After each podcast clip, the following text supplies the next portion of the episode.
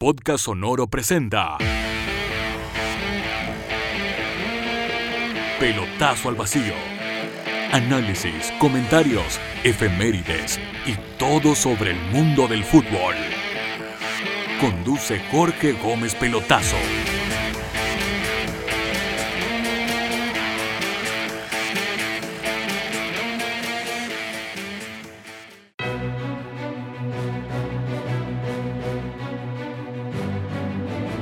¿Qué tal? Soy Jorge Gómez Pelotazo y les doy la bienvenida a mi nuevo podcast llamado Pelotazo al Vacío.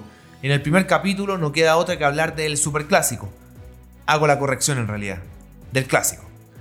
Por respeto a tantos jugadores que en la década de los 90 disputaron este encuentro, Marcelo Espina, Leonardo Rodríguez, Sergio Vargas, Daniel Morón, Gabriel Mendoza, Rogelio Delgado, Ivo Basay, Marcelo Salas, Fernando Vergara, Pedro González, Clarence Acuña, Jaime Pizarro y así tantos y tantos jugadores, solo por nombrar la década del 90, que hicieron de este partido una batalla y no un trámite. Por eso llamarle hoy superclásico me parece un regalo excesivo que no estamos dispuestos, o que al menos no estoy dispuesto a dar. La historia nos obliga a revisar qué pasa en los otros países, qué pasa en la historia del fútbol. Porque se suele decir que es el clásico más disparejo del mundo, sobre la base de un reportaje que hizo el diario La Tercera hace unos años. Y bueno, hay que actualizar eso.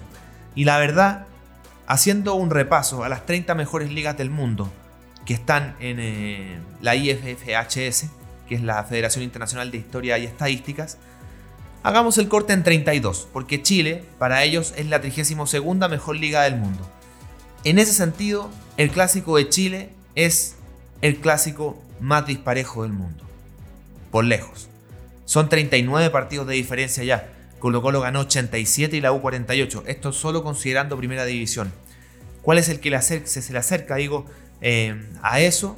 Es el de la Juventus y el Inter, el clásico de Italia. Son 34 clásicos de diferencia en favor de la Vecchia Señora. Luego nos vamos a Bolivia, 32 de diferencia entre el Bolívar y el de Strongest. 30 de diferencia en Holanda entre el Ajax y el Feyenoord. Esos son los que son sobre 30. Bueno, hay dos casos particulares. Uno tiene que ver con Hungría y puede estar relacionado a lo que pasa en Chile. Porque históricamente los clásicos tienen que ver con los desenlaces o los desarrollos de los campeonatos. El Ferencváros es el equipo por lejos más ganador de Hungría, que la relación directa con el Colo Colo. Y en su momento el archirrival era el MTK de Budapest. Ese era el clásico de Hungría. Y se basaba todo en eso en quién ganaba ese partido, en quién ganaba ese campeonato. Bueno, ese partido fue perdiendo trascendencia porque el MTK fue perdiendo protagonismo en el campeonato. Un poco lo que puede pasar con otros equipos. Ya no son los animadores de siempre. De hecho, la última liga que ganó fue el año 2008. Hasta ese punto, hoy, son seis clásicos de diferencia. Usted dirá, bueno, ¿por qué tan pocos? Podría ser un clásico, sí, pero es el presente del rival el que le da poca eh, efervescencia al, partido. Y ahí hay un tema no menor. Porque cuando hablamos del clásico, uno dice los equipos más grandes del país, los más ganadores, los que tienen más hinchada. Bueno, pero acá hay un equipo que ya no es protagonista y que por eso le da el protagonismo de clásico a otro partido, que es el del Ferencváros ante Lugpest. Y ahí ese partido, si lo consideramos como el clásico de Hungría, supera al de Chile, porque son 40 partidos de diferencia. El Ferencváros ha ganado 101 y el Ujpest 61. Ante eso, me pregunto, e incluso le a periodistas europeos, cómo se basa este partido para ser considerado clásico hoy día, que es verdad, es uno de los equipos históricos de Hungría, pero más que el otro, siendo que tiene casi cuatro veces más diferencia en triunfos de uno sobre otro. Y básicamente es donde se genera la historia. El Ferencváros es un equipo popular, con mucho arraigo, un equipo exitoso, el equipo más grande por lejos de Hungría. Y estos dos equipos que les nombré son los que le tratan de hacer sombra, que básicamente en Chile lo que hace la Huila Católica. Y el UJPEST es como que de un momento a otro se le empiece a dar más importancia al Colo Colo Católica por sobre el Colo Colo La U. O al clásico universitario. Pero es difícil ahí. ¿Por qué? Porque en el clásico más importante de un país siempre está o tiene que estar el equipo más grande. Y tenemos claro que el equipo más grande en Chile es Colo Colo, porque tiene más títulos nacionales, internacionales, tiene más hinchas. Bueno, no hay mucho que debatir al respecto. Por ende, más allá que historiadores o hinchas de Católica o de la U hablen de la importancia del clásico universitario, que es un partido muy importante, no va a ser nunca el más importante de Chile porque no está el equipo más grande de ese país. Por ende, es como que en Hungría saquemos al Ferencváros y queramos inventar otro partido importante. No se puede. No se puede. Por ende, como les decía, si damos como el partido más importante de Hungría, por lo que ocurre en los últimos años, entre el Ferencváros y el Ujpest, que son 40 partidos de diferencia, el Colo Colo la U sería el segundo más disparejo del mundo. Ahí queda el debate si ustedes lo consideran o no, o si le dan la importancia al Ferencváros con el MTK, que es un partido que está más parejo, pero que ya no tiene tanta tanto arraigo como tiene el otro o tanta actualidad. Si ustedes se fijan en las transmisiones eh, de TNT, se le trata de dar importancia cada día más al Colo Colo Católica, como un, para mí el tercer partido más importante de Chile, y que no va a ser nunca igual al clásico universitario o al superclásico. Pero le tratan de dar una importancia porque quizás el superclásico, o el clásico que le digo yo ahora, ya no tiene la efervescencia que tenía antes. Entonces estamos obligados como medios de comunicación a encender un nuevo partido. Porque básicamente todo este tema de que si ya es clásico, no es clásico, si perdió la trascendencia no, es culpa de la U. Porque la U es la que ya no le gana a Colo Colo hace nueve años. Sí, nueve. Porque ya no le ganó este año. Vamos a tener que esperar hasta el 2021. Pelotazo al vacío. Y ya son 20, y van a ser 21, de los que la U no le gana a Colo Colo en el Monumental. Es culpa de la U. Colo Colo ya ni siquiera se esfuerza en ganar el U. Hay partidos que, bueno, el año pasado hubo dos empates, un 0 a 0 y un 1 a 1, al revés.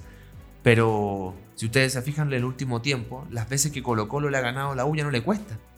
No se esfuerzan mayormente, no es que Colo Colo tenga que sudar para vencer a la U.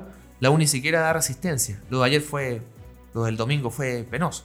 Fue un dos goles en 11 minutos y se acabó el partido. Después un poco de empuje en el segundo tiempo de la U, pero porque Colo Colo también se relajó. Colo Colo a esta altura ya le hace precio a la U. Lo cual marca un poco de resignación por el otro lado, de los hinchas digo, porque más allá que tengan la ilusión de que le ganen, ya ni siquiera son fuerzas parejas. Por eso digo, ya no se le puede llamar superclásico, porque le estamos faltando el respeto a tantos que hicieron que ese partido fuera parejo, en los 90, en los 80, en los 70, en los 60, incluso en los 50. Porque en los 30, cuando el superclásico no se le llamaba así, ni siquiera era clásico, porque esto se fue desenvolviendo con el tiempo, muchos dicen que el inicio fue el año 59, cuando la U le gana la final por el título a Colo Colo. Ahí comienza esa, rencilla, esa, rivalidad constante. Claro, los primeros clásicos de los años 30 Colo Colo goleaba, pero ni siquiera existía ese concepto. En ese tiempo era Colo Colo Magallanes, después mutó a Colo Colo Audax, después él fue apareciendo Unión Española en los 70, también estaba Cobreloa en los 80, el concepto de superclásico parte en los 90. Un poco para tratar de copiarle a los argentinos, básicamente con el Boca River.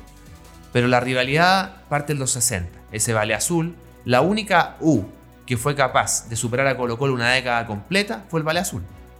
Porque si ustedes se fijan, lo que ocurrió con eh, el equipo de San Paoli, que le gana 4-0 y 5-0, fueron dos clásicos que fueron importantes, son dos de las tres goleadas más importantes del aguante Colo Colo, pero fueron muy poco en una década, donde Colo Colo ganó la supremacía la mayoría de los, de los clásicos. Entonces está el tema ahí, ¿qué pasa? Como les digo, si hoy está en tela de juicio la importancia del clásico o la trascendencia del clásico, es plena culpa de la Universidad de Chile, que hoy tiene 39 triunfos menos que Colo Colo en la historia solo considerando torneo nacional. O sea, no se considera ni Copa Chile ni la Copa Mercosur del año 99 cuando se enfrentaron en la fase de grupos. ¿Qué otros clásicos están así de disparejos siguiendo que son eh, no tienen más de 30 de diferencia pero igual están? Bueno, en Bélgica el Anderlecht le lleva 27 triunfos al Standard de Lieja. En Alemania el Bayern le lleva 25 triunfos al Borussia Dortmund. En Austria el Rapid de Viena le lleva 25 al Austria Viena. En Grecia, el Olympiacos le lleva 25 triunfos de diferencia al Panathinaikos. En Croacia, el Dinamo de Zagreb le lleva 21 al Hajduk Split. Y en Dinamarca, el Copenhague le lleva 20 triunfos de diferencia al Brondby. Ahí ya vimos sobre 30. Y del caso de Hungría pasamos a otro caso que también refleja que no todos tienen un patrón con respecto al partido más importante, que es Colombia. En Colombia hay tres ciudades muy fuertes. Está Bogotá, donde está Millonarios, está Cali, donde está la América, y está Medellín, donde está el Atlético Nacional. Si uno se le pregunta a colegas colombianos cuál es el partido más importante, no es una claridad como es el Boca River, el Peñarol Nacional, el Bolívar de Strongest o el Colo Colo la U o el Barcelona Emelec en otros países de Sudamérica. Porque esos tres partidos son muy competitivos. Si uno ve hoy la historia del fútbol colombiano, esos tres equipos son los tres más ganadores, pero están a un título de diferencia. Está muy parejo, muy parejo. Más allá que América de Cali haya estado mucho tiempo en la B, pero ya volvió y se metió de nuevo, de nuevo digo, en la contingencia. Fue a la Copa Libertadores, jugó contra la Católica, recordarán ustedes cuando empataron 1 a 1 en San Carlos. Eh, perdón, ganó América de Cali en San Carlos, el, gol de Marcelino Núñez de, de, tiro libre. Bueno, si ustedes se fijan, Millonarios, si lo hacemos como triangular, gana los dos. Porque le gana por 24 clásicos a América de Cali y le gana por 21 a Atlético Nacional. Es decir, podemos decir que Millonarios es un equipo con mucha historia. De hecho, el concepto de Vale Azul parte en Colombia con ese Millonarios del de, eh, siglo pasado. Y entre América de Cali y Atlético Nacional, ahí está claramente más parejo. Porque Atlético Nacional le saca solo dos clásicos de diferencia América de Cali. Por ende, la diferencia que hace Millonarios con respecto al resto es bastante grande, pero no se puede hablar de un clásico por sobre el resto. Son tres partidos bastante parejos. Cosa que no pasa en Chile, por ejemplo. No podemos decir que el Colo Colo la U la U y la Católica y Colo Colo Católica son igualmente parejos. Claramente hay una diferencia. El encuentro entre los caciques y los cruzados claramente es el tercero en importancia y ahí cada uno tendrá argumentos para decir que el clásico universitario por historia, porque tiene más antigüedad, es más importante que el, eh, clásico de Colo Colo con la U, pero para mí creo que va a ser siempre Colo Colo la U el más importante por lo que les decía, por número de títulos, por número de hinchas, por eh, por lo que provoca la contingencia. ¿En cuántos partidos al año hay una cobertura mediática como la que se da acá? Ahí la crítica de inmediato va a ser a los medios de comunicación, que ellos generan realidad. Sí, pero el medio no habla de un partido porque sí, habla porque hay un público cautivo. Y claramente los lectores, los auditores, los televidentes van a estar más pendientes de ese partido que de otro. Porque por historia le quieren ganar, porque sienten que es el partido más importante del año, porque hay jugadores que a través de estos partidos crecen. O sea, por ejemplo, la figura de Diego Rivarola en la U se fortalece mucho en lo que pasó en los superclásicos. Un tipo que le hizo goles en el Monumental, le hizo goles en el Nacional, donde la U ganó gracias a goles de él. El, 2 a 1 del 2011, cuando gana la U con el gol de Rivarola en el último minuto, que le permite a la U como despertar en un año inolvidable, donde fue bicampeón y ganó la Copa Sudamericana. Toda esa, esa trascendencia, esa importancia del año, lo inolvidable parte con ese clásico. De ahí parte el concepto de lo damos vuelta, se le gana la final a la Católica, luego en, el segundo semestre se fortalece eh, todo con la campaña en la Copa Sudamericana, donde le ganan a Flamengo, en Brasil le terminan ganando la final a la Liga de Quito, ganándole allá, en eh, Ecuador y también en Santiago. Bueno, todo ese camino partió en parte por un gol de Rivarola. Como un jugador cambia eso. El apodo de matador a Marcelo Salas le partió en un clásico. Así fue, en una Copa Chile. Cuando Colo Colo, el campeón de América, eh, estaba jugando con una U que se estaba armando después de, años difíciles. Y bueno, Salas hace tres goles y termina teniendo el, apodo de matador. Lo mismo Lucas Barrios, inolvidable para los hinchas de Colo Colo ese partido donde estaba con dolores estomacales, vomitando y termina pegándose un carrerón de 45 metros para hacer un gol un triunfo 2 a 0 eh, para el cacique sobre la U. Uno de los tantos triunfos que ha tenido Colo Colo en esa racha de 20 años sin perder ante los universitarios en el Monumental. También está el 4-1 del 2017 con triplete de Paredes. ¿Qué decir? Paredes, en su paso por Colo Colo, terminó igualando a Carlos Campos como el máximo anotador en la historia de los superclásicos. Es tremendo lo que hizo. Muchos triunfos de Colo Colo fueron gracias a Paredes. Fueron 16 goles del jugador de Colo Colo que hoy está en Coquimbo Unido. Pelotazo al vacío. Jornadas inolvidables. Por eso digo que el concepto de superclásico hay que dejarlo a un lado por un tiempo. Por un tiempo porque ya no está esa batalla. Lo que no quita, lo que no quita que en, este, en estos años se hayan eh, crecido, se hayan formado, forjado figuras notables como lo de Esteban Paredes. Porque básicamente Colo Colo no tiene la culpa que la U no le haga, no le dé la pelea. Colo Colo va, juega, gana, y si el rival no da mayor, eh, eh, no da mayor competencia, bueno, permíteme ganar. Y así se ha gestado esta ya diferencia de 39 partidos, 39 triunfos eh, de diferencia en favor del cacique que comenzaron en 1938. Alguien dirá, es injusto porque el concepto de clásico parte el 59 porque se cuentan los partidos hacia atrás. Bueno, así es con todos los clásicos. Ningún partido parte siendo clásico desde el 1. La historia te va amañando eso, la historia te va formando eso. La historia va, es como una escultura.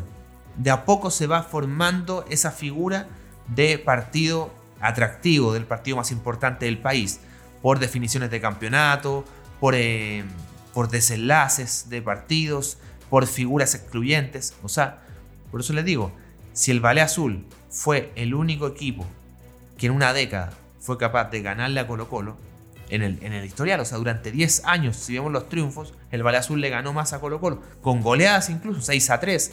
El famoso clásico donde Carlos Campos pidió postergar su, su matrimonio para poder jugar ante Colo Colo y termina ganando un triunfo inolvidable haciendo goles. Bueno, por algo es el goleador del clásico em, para los azules en su historia. 16 goles, los mismos que hizo Paredes hasta hace unos años.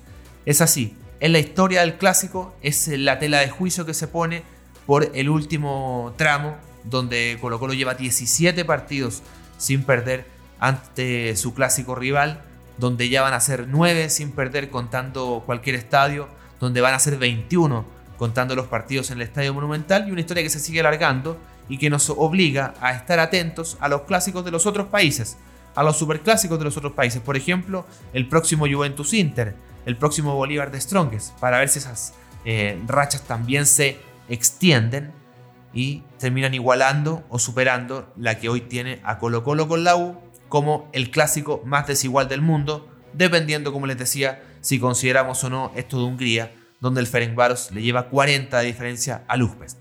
Si vemos porcentaje de triunfos, la ULA ha ganado el 25% de los partidos a Colo Colo, que es bastante bajo, bastante bajo. O sea, quienes han hecho lo mismo o menos, por ejemplo, de Strongest también le ha ganado el 25% de los partidos al Bolívar. El Borussia Dortmund le ha ganado el 24% de los partidos al Bayern. El Panathinaikos le ha ganado el 25% de los encuentros al Olympiacos. El Samalek Acá ya bajamos, vamos al fútbol africano. Son 19 triunfos de diferencia entre la Lali y el Samalek, donde el último cuadro le ha ganado solo el 22%. Estamos viendo que son los partidos más importantes de cada país, pero donde también se dan diferencias bastante, bastante grandes. Y bueno, muchos plantean esto de los otros dos partidos del fútbol chileno y en importancia después del Colo Colo La U. Por ejemplo, en el Colo Colo Católica, el cacique le lleva 25 triunfos de diferencia a la franja, donde Católica ha ganado el 29% de los encuentros y Colo Colo el 43%. Y en el clásico universitario, es claramente el partido más parejo entre los tres grandes de Chile, son solo 15 triunfos de diferencia, la U ha ganado 72, la Católica 57 y la U ha ganado el 37% de los encuentros y la Católica el 29%. Quizás el último número que, le, que les debía, que no les he dado, tiene que ver con el porcentaje de Colo Colo. Colo Colo ha ganado el 45% de los clásicos ante la Universidad de Chile. ¿Quiénes han hecho algo igual o superior? Bueno, la Juventus ha ganado el 45% de los encuentros ante el Inter, el Ajax ha ganado el 45% de los encuentros ante el Feyenoord y el Bayern ha ganado el 48% de los encuentros ante el Borussia Dortmund. El Dinamo de Zagreb ha ganado el 48% ante el Hajduk Split. Como les digo, esto es un repaso a las 32 ligas más competitivas del mundo según la IFFHS. ¿Por qué 32? Porque según el registro del año pasado, Chile es la 32. Entonces hacemos el corte ahí y revisamos todas y nos damos cuenta en qué sitial está el clásico. Según esto, el Chile, el clásico de Chile es el clásico más desigual del mundo. Es el más desigual del mundo. 39 triunfos de diferencia le lleva el cacique a la U. Es bastante, es bastante. Si queremos ser antojadizos, lo dejamos en segundo lugar y ponemos primero al choque entre el Ferencváros y el Ujpest, que es este partido que les decía que en el fútbol húngaro hoy le están dando más, eh, está teniendo más trascendencia frente al histórico Ferencváros MTK, que es como que en Chile de un momento a otro se le dé más importancia al Colo Colo Católica que al Colo Colo con Universidad de Chile. ¿Por qué?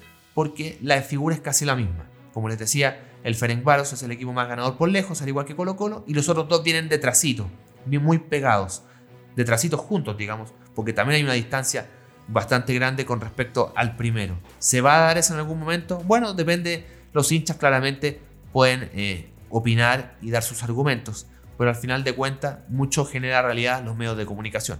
Si los medios le siguen llamando superclásico a un partido que para mí ya no lo es, que ha dejado de serlo, que es clásico, sí es clásico, pero el concepto de super ya le quedó grande. Pese a eso, esa distancia con el Colo Colo Católica sigue siendo grande, sigue siendo abismal, por los títulos, por la cobertura mediática, por eh, la cantidad de hinchas, pero, insisto, son o somos los medios los que vamos a hacer que eso cambie. Por lo pronto, yo no pertenezco a ese grupo que va a darle más importancia al Colo Colo Católica, dado que el Colo Colo La U está perdiendo fuerza. No, el Colo Colo La U sigue siendo un gran clásico, pero dejémoslo ahí, un clásico, no un superclásico. Me despido, soy Jorge Gómez y nos vemos en un próximo capítulo de Pelotazo al Vacío. Pelotazo al Vacío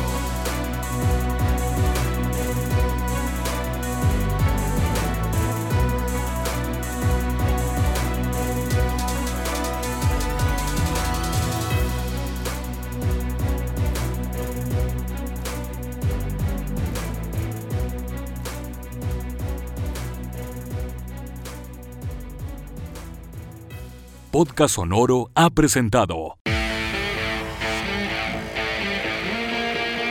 Pelotazo al Vacío.